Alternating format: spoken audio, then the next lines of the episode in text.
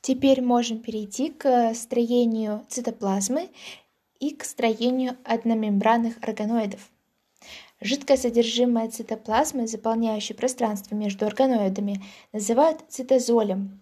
Он занимает половину всего объема эукариотной клетки и представляет собой водный раствор различных веществ.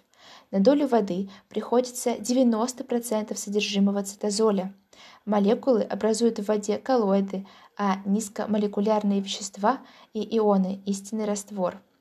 В цитозоле протекают различные реакции промежуточного обмена веществ, такие как гликолиз, синтез высших жирных кислот, аминокислот.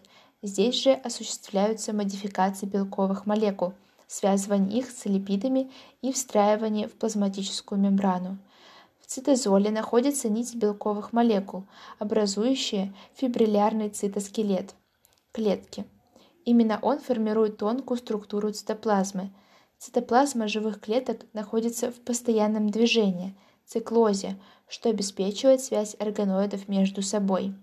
Цитоплазма эукариотной клетки разделена на отдельные отсеки – компартменты внутриклеточными мембранами.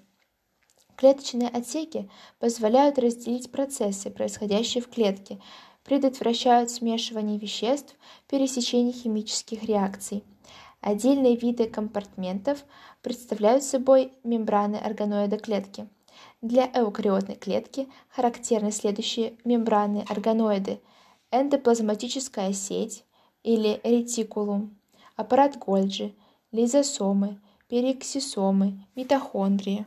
А в растительных клетках также хлоропласты и вакуоли с клеточным соком. Отдельным специализированным компартментом является ядро.